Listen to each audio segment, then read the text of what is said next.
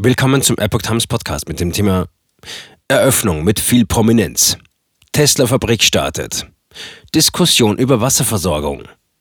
Ein Artikel von Epoch Times vom 22. März 2022. Die Eröffnung der Tesla-Fabrik bringt viel Prominenz nach Grünheide bei Berlin. Konzernchef Musk will erste Autos übergeben. Unterdessen wollen Umweltverbände die Genehmigung des Werks nicht hinnehmen.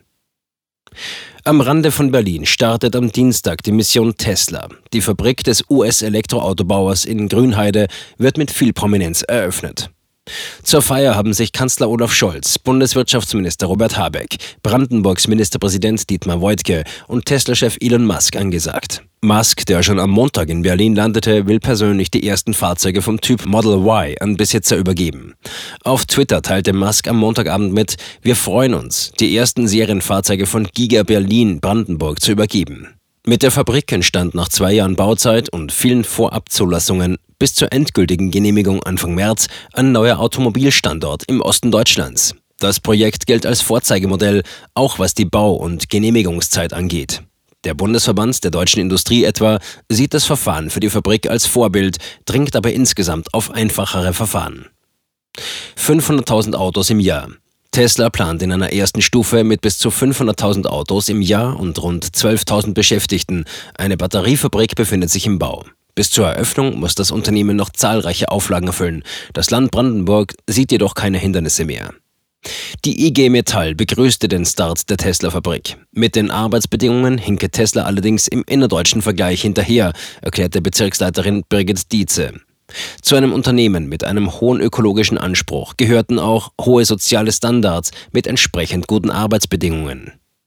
Wasserversorgung beschäftigt Kritiker. Der brandenburgische Umweltminister Axel Vogel sieht im Großraum Berlin noch genug Wasservorräte. Das Grundwasser sei ausreichend, lokal gebe es aber deutliche Probleme. Auch zeichneten sich Probleme für Berlin und das Umland ab, weil Menschen und Industrie immer mehr Wasser benötigten. Nach Ansicht von Umweltschützern ist die Wasserversorgung für Tesla nicht gesichert. Der Geschäftsführer der Grünen Liga Brandenburg, Michael Ganschow, kritisierte die Entscheidung des Verwaltungsgerichts Frankfurt oder dass dieses entgegen jeder wissenschaftlichen Expertise entschieden habe und die Trinkwasserversorgung in einem Verfahren zur Klage der Grünen Liga und des Naturschutzbundes NABU gegen das Land wegen einer Bewilligung zur Wasserentnahme auch für Tesla auf 30 Jahre als gesichert ansehe.